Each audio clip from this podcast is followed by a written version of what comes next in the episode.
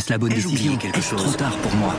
Prenez vos décisions d'investissement avec le soutien de Clarity AI. Gérez votre portefeuille tout en lui assurant une croissance durable grâce à l'association d'une IA puissante et d'une grande expérience de l'industrie. Notre technologie augmente l'efficacité des processus réglementaires, y compris ceux liés à l'article 29 de la loi énergie-climat. Réduisez les risques et atteignez vos objectifs de durabilité en vous basant sur des faits vérifiés et des méthodologies transparentes. Clarity AI, la technologie au service des décisions humaines. Rendez-vous sur clarity.ai et passez à l'action dès aujourd'hui. Éducation, santé, environnement. Ça fait dix ans qu'UBS, le sponsor de cet épisode de la story, s'engage dans les investissements responsables.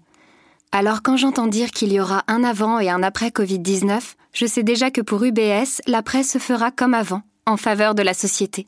C'est aussi pour ça que j'ai choisi d'y placer mon argent. Bonjour, je suis Pierrick Fay. Pour démarrer 2020, la story des échos s'interroge sur plusieurs faits d'actualité qui pourraient marquer les prochains mois. Épisode 2, la République en marche en quête d'une implantation locale.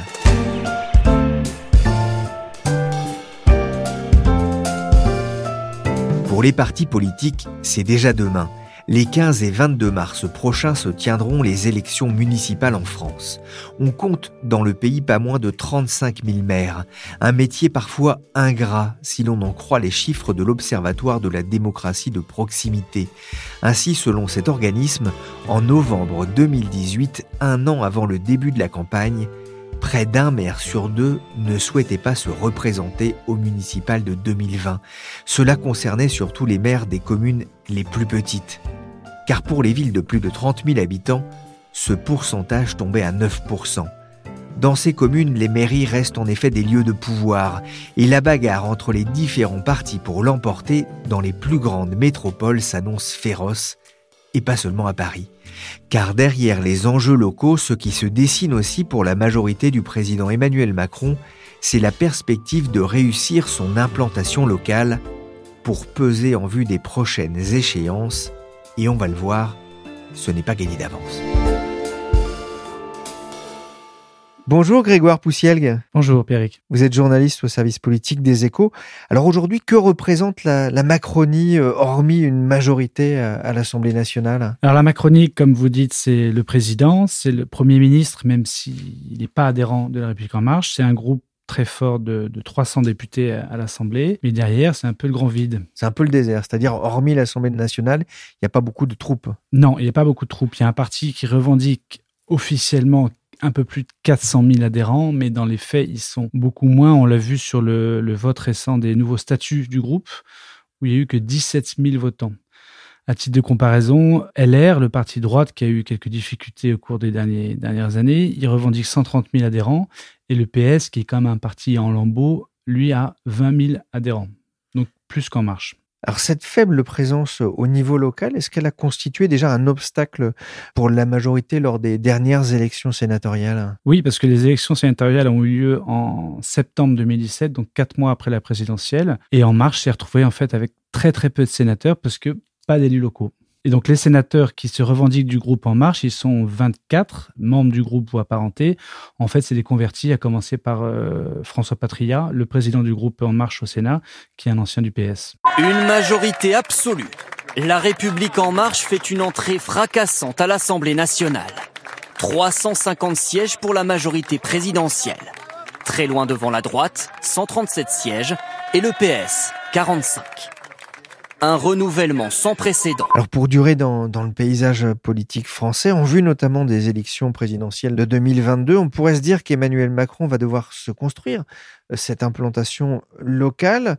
Il n'en avait pas en 2017, ça l'a pas empêché d'ailleurs de, de gagner, y compris aux législatives, euh, avec ce qu'on avait appelé la, vague jaune, hein, et non pas la vague des gilets jaunes, qui viendra plus tard. Pour l'Élysée, c'est un scrutin euh, stratégique? C'est un scrutin stratégique parce qu'en fait, ça marque, donc il y a tout le côté implantation locale qui est évidemment très important, et ça marque aussi le début d'un nouveau cycle qui est celui des élections qui vont avoir lieu en 2020, donc avec les municipales, en septembre 2020 avec les sénatoriales, en 2021 les régionales et départementales et en 2022 la présidentielle avec évidemment a priori une nouvelle candidature d'Emmanuel Macron. Pour la première fois, la République en marche va présenter des milliers de candidats aux municipales, dont beaucoup de novices en politique. Alors, pour leur apprendre le béaba d'une campagne, le parti présidentiel leur a remis un guide, sorte de municipal pour les nuls. Alors comment est-ce que la République en marche procède pour trouver des, des candidats au-delà des 35 000 maires? Il y a près d'un demi-million de, conseillers municipaux. Il faut, il faut trouver du monde. Il faut trouver du monde, oui. Il faut savoir aussi que sur les 500 000, 503 000 conseillers municipaux qu'il y a en France, en fait, très très peu affichent une étiquette politique euh, affirmée. Après, effectivement, pour En Marche, c'est compliqué. Donc, qu'est-ce qu'ils ont fait? Ils ont mis en place comme les autres partis, une CNI, c'est-à-dire une commission nationale d'investiture, et c'est elle, pour les villes de plus de 10 000 habitants, qui choisit les candidats. Ils sont prêts? Ils ont trouvé aujourd'hui suffisamment de candidats? Ils ont trouvé un peu plus de 500 candidats. Ils avaient un objectif de 1000 candidats, mais ils n'y seront pas. Ils visent plutôt 600 candidats. Et à ce jour, ils affichent à peu près 500 candidats pour les villes de plus de 10 000 habitants. C'est des candidats soit investis directement par le parti, soit soutenus par la République En Marche. Alors, c'est pas toujours très simple hein, de, trouver euh, les candidats, y compris pour des partis traditionnels. On sait souvent qu'il y a au niveau local beaucoup euh, d'intérêts, beaucoup de gens euh, et beaucoup de doublons, du coup, lors de ces élections.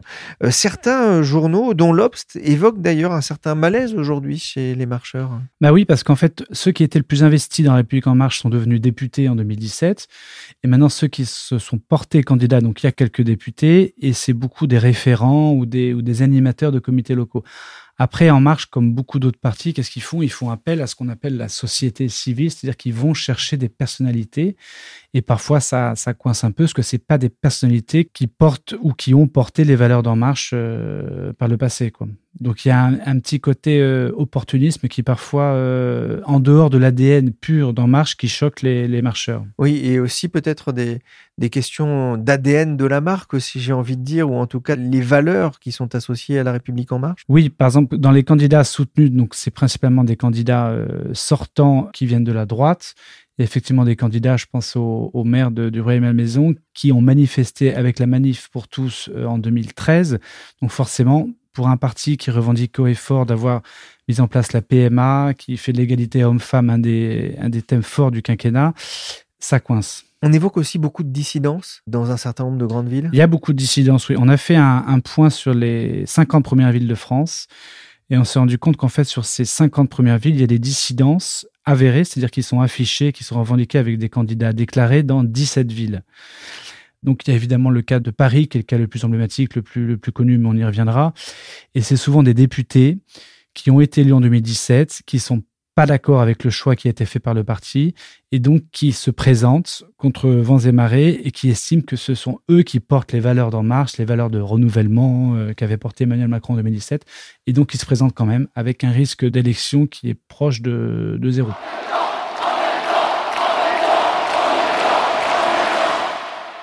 Ça veut dire que le slogan en même temps ne prend pas euh, en dehors de la personnalité d'Emmanuel Macron Non, parce que c'est très compliqué de refaire à un niveau local ce que lui a fait à un niveau national euh, en 2017. En 2017, il y avait ce côté dépassement des partis, mais il y avait aussi euh, la personnalité évidemment d'Emmanuel Macron. Là, cette année, tout le monde n'a pas la personnalité d'Emmanuel Macron. Donc c'est évident. Donc il y a des députés qui estiment qu'ils portent les valeurs, des candidats, même des candidats officiels qui portent les valeurs, mais qui sur le terrain ont vraiment du mal à insuffler une dynamique, comme on dit en politique. Est-ce que ce phénomène illustre aussi finalement le faible réservoir de candidats au niveau local pour... Euh, bah oui, mais c'est normal parce que c'est un très très jeune parti qui s'est créé en 2016, il y a même pas quatre ans avec des gens qui en général étaient assez peu impliqués en politique, sauf ceux qui venaient d'autres partis. Donc, trouver des bons candidats, c'est déjà compliqué pour un vieux parti, donc c'est encore plus compliqué pour un nouveau parti. On l'a vu avec euh, la vague gaulliste à partir de 58, il faut deux, trois élections euh, locales pour s'implanter réellement au niveau local. Et donc, je pense que ce sera le cas d'En Marche. Euh, c'est-à-dire que là, ils préparent le terrain pour ces élections. Ils espèrent multiplier par 5 leur nombre d'élus. C'est-à-dire qu'ils ont actuellement 2000, ils revendiquent 2000 élus locaux. Ils espèrent en atteindre 10 000.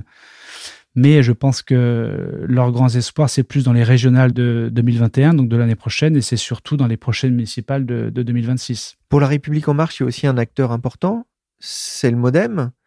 C'est le parti de François Bayrou hein, qui monnaie chèrement aujourd'hui son soutien à la majorité Le Modem, c'est l'allié national. C'est François Bayrou, je le rappelle, c'est celui qui, a permis quand même à Emmanuel Macron d'être élu en lui apportant son soutien en, février 2017. Mais le Modem, c'est aussi un parti très installé qui a une stratégie d'alliance avec euh, de nombreuses municipalités. Ils sont euh, dans beaucoup de mairies sortantes avec la droite, parfois même avec la gauche. Donc ils ont un réservoir d'élus qui est très important et eux n'ont aucune envie de se voir vider ce réservoir d'élus. Donc ça, suscite beaucoup de tensions au niveau local. Je prends par exemple le cas de, Bordeaux, où euh, En Marche a investi son candidat qui est Thomas Cazenave, et le Modem soutient le maire sortant qui est Nicolas Florian, qui est LR.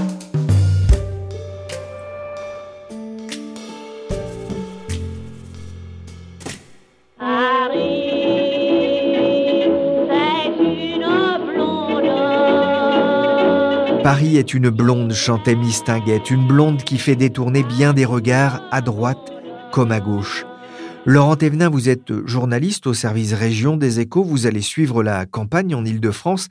Symboliquement, Paris, c'est la ville à gagner? Oui, on peut le dire. Oui. Enfin, comme à chaque élection municipale, les regards seront tournés euh, vers les grandes villes et, en premier lieu euh, vers Paris. Et c'est sûr que ce soit pour Benjamin Griveaux, le candidat investi euh, par La République en marche, comme pour Anne Hidalgo, qui concourra sous l'étiquette du, Parti socialiste, voilà, ce serait une victoire importante pour leur, leur parti respectif. Et puis on va aussi regarder de près cette élection parce que voilà, va intéresser les Parisiens, bien sûr, mais elle peut intéresser les, Français parce qu'il y a quatre personnalités quand même très connues qui sont en, lice euh, aujourd'hui. Anne Hidalgo et, Benjamin Griveaux, mais aussi euh, Rachida Dati pour LR et puis euh, Cédric Villani qui, lui, voilà, est parti en, dissident. il fait partie d'En Marche, mais il est parti tout seul. On plaisante bien sûr avec cet hommage à Gigi G, le français préféré des Français. Mais Cédric Villani a fait sécession dans la bataille pour Paris, comme on peut l'entendre dans ce reportage de France 2. C'est dans un théâtre parisien comble que Cédric Villani fait son entrée en scène. 800 personnes hier soir sont venues écouter le candidat. Une démonstration de force pour celui qui se pose en rassembleur. Laurent, ça fait des ordres Oui, c'était pas le, scénario euh, imaginé euh, évidemment par la République euh, en marche. Jusqu'en juillet, tout se passait bien. En juillet, la Commission nationale d'investiture a porté son choix sur Benjamin Griveaux, mais patatras, deux mois après, Cédric Villani déclare voilà, qu'il sera candidat à la mairie de Paris et qu'il ira jusqu'au bout, quoi qu'il se passe. Ça veut dire que la République en marche n'est pas favorite? Aujourd'hui, c'est assez difficile en fait de voir qui est le, favori euh, dans, l'élection euh, municipale. Si on se réfère aux quelques sondages qui sont sortis euh, jusqu'à présent, il n'y a pas d'écart massif euh, entre les différents candidats. Anne Hidalgo euh, arrive euh, en tête dans le dernier sondage qui était commandé par l'équipe de Cédric Vellani. Elle a 22,5% d'intention de vote. Et derrière elle, on retrouve au coup d'à coup de Rachida Dati et Benjamin Griveaux à 17%. Et un petit peu derrière, Cédric Villani à 14%. Donc aujourd'hui, bien malin qui pourra dire qui sera le maire de Paris le 22 mars prochain. Et les Verts dans tout ça? Les Verts dans tout ça sont derrière. Ils sont à, 12,5% dans, dans les sondages. Mais il y a eu un mouvement intéressant juste avant la, trêve des, confiseurs, David Béliard, donc le candidat d'Europe Écologie euh, Les Verts, euh, a tendu la main à Cédric euh, Villani et celui-ci l'a accepté. Donc, a priori, chacun dit on mènera notre liste au, premier tour. On ne sait pas encore quelle forme prendra cette alliance, mais en tout cas, c'est un élément qui va compter dans la campagne et qui sème un petit peu le, trou pour l'instant. Et notamment s'il y a un second tour, j'imagine. Sur quoi la campagne euh, va-t-elle se jouer? La campagne, il faut voir D'abord qu'elle va être très courte parce que Anne Hidalgo ne s'est toujours pas déclarée euh, candidate, donc elle devrait le faire euh, normalement courant janvier, ce qui va laisser deux petits mois de, campagne, deux mois de, débat. Ses adversaires aimeraient l'emmener sur son bilan financier, sur le terrain de son bilan financier, sur l'endettement de la, ville de Paris, qui a beaucoup progressé euh, pendant ce, mandat-là. Mais il y a d'autres sujets qui vont s'imposer, euh, comme celui euh, de la propreté dans les rues de Paris, celui de la pollution, celui de l'écologie, et aussi celui de la, sécurité, avec une mesure que propose la quasi-totalité des candidats, sauf France Insoumise, sauf les écologistes, qui est la création d'une police municipale à Paris, qui est une des rares grandes villes françaises à ne pas en avoir aujourd'hui.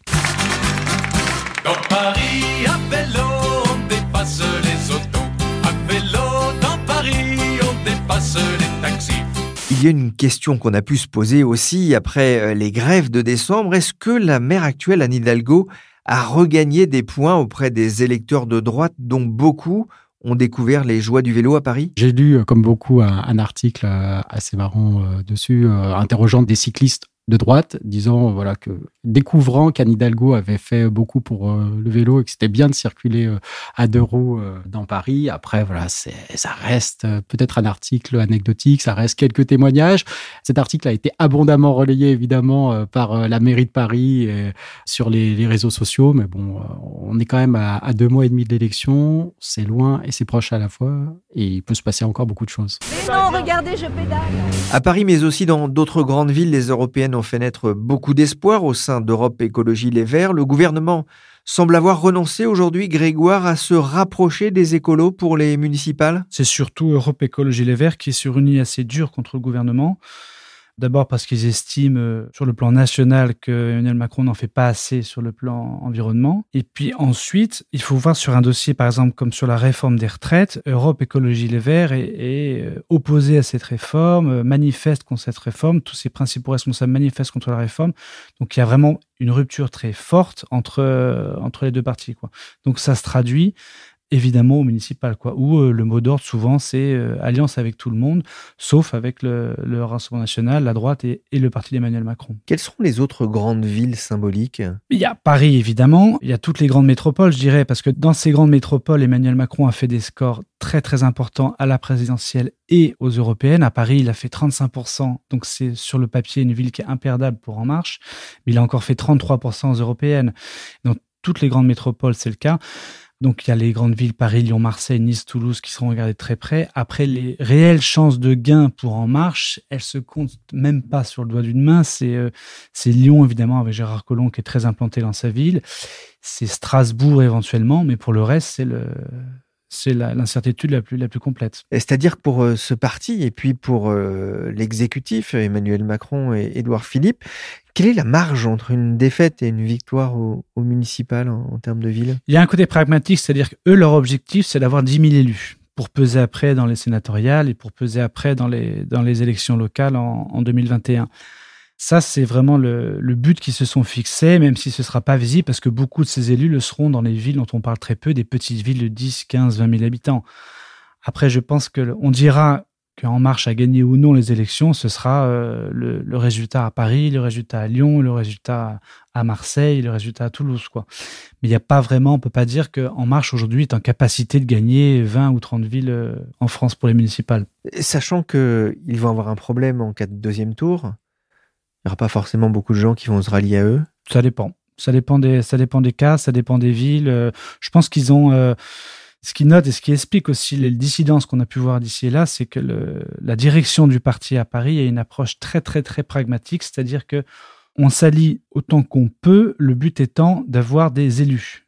Donc, euh, ce qui explique les alliances avant le premier tour avec Moudinque, par exemple, à Toulouse, avec euh, donc il y a un maire LR qui est aussi investi par, euh, par LR, ce qui explique l'alliance probable qui n'est pas encore annoncée, mais bon, qui se dessine avec Christian Estrosi à Nice. Le but d'En Marche, c'est vraiment d'avoir 10 000 élus. Donc, une stratégie très, très pragmatique. Un dernier mot c'est la, réforme euh, des retraites. Est-ce que est-ce qu'elle peut être une épine dans le pied des candidats de la République oui, en marche? parce que comme l'a dit Laurent, une campagne municipale c'est évidemment sur les enjeux locaux et c'est toujours les mêmes thèmes qui reviennent, c'est-à-dire propreté, sécurité et environnement cette année. Mais il y a un bruit de fond et le bruit de fond cette année, en tout cas en ce début de campagne, c'est la réforme des retraites. Si les, les manifestations se poursuivent, s'il y a un sentiment anti-Macron qui se développe, qui continue à se développer, s'il y a un rejet qui s'exprime, ça peut évidemment euh, se payer très cher dans les urnes pour En Marche, sachant que déjà, ils attaquent les municipales avec euh, en position de challenger. On l'a vu, il faut, se rappeler en 2014, le PS a certes conservé beaucoup de bastions, à commencer par Paris, mais il a quand même perdu une centaine de villes en 2014, deux ans après l'élection de Hollande. Les, Français étaient très très mécontents du, premier bilan de deux ans de Hollande. Donc l'enjeu, le, contexte national joue forcément. Allez, je vais en rajouter une petite dernière question. Là, je, faut me regarder bizarrement, mais euh, qui va gagner Paris? Vas-y Laurent. Aucune idée, mais euh, aucune idée. C'est, je pense que eux-mêmes n'en savent rien. Enfin, aucun des, candidats ne se dit euh, demain, euh, demain ce sera, c'est sûr, ce sera moi le, prochain maire de, Paris. Moi, je mettrai une pièce pour l'instant sur Anne Hidalgo Parce que même si elle a un score très faible dans les sondages pour un maire sortant, parce que 22% c'est vraiment très très mauvais, la division dans les camps d'en face et Rachida qui crée pas l'unanimité autour d'elle euh, fait que je pense qu'elle a une carte à jouer. Après, l'incertitude, euh, c'est euh, l'option Villani-Béliard. S'ils arrivent à faire une alliance, même si ça, ça fait grincer beaucoup de dents au sein de Europe Écologie Les Verts, ils peuvent créer une surprise. Mais pour l'instant, je dirais Hidalgo, toute chose égale par ailleurs. Merci Grégoire Poussielgue du service politique des échos. Merci Laurent Thévenin du service région. Ils vous feront vivre les élections municipales dans le journal Les échos tout au long de la campagne. La story c'est fini pour aujourd'hui. Demain, direction les États-Unis pour un autre temps fort de 2020, la présidentielle américaine, avec un Trump plus en forme que jamais. L'émission a été réalisée par Willy Gann, chargé de production et d'édition Michel Varnet. Vous pouvez retrouver tous nos épisodes sur les plateformes de streaming et de téléchargement de podcasts. N'hésitez pas à vous abonner et à nous donner 5 étoiles si l'émission vous a plu. Pour l'actualité en temps réel, c'est sur leséchos.fr.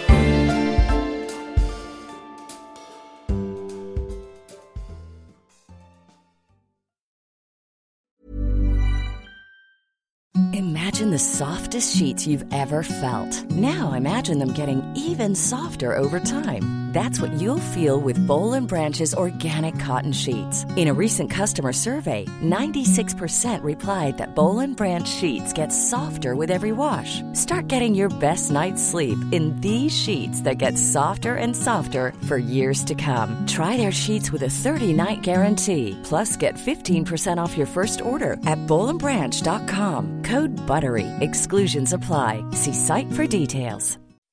When you make decisions for your company, you look for the no-brainers. If you have a lot of mailing to do, stamps.com is the ultimate no-brainer. Use the stamps.com mobile app to mail everything you need to keep your business running with up to 89% off USPS and UPS. Make the same no-brainer decision as over 1 million other businesses with stamps.com. Use code PROGRAM for a special offer. That's stamps.com, code PROGRAM.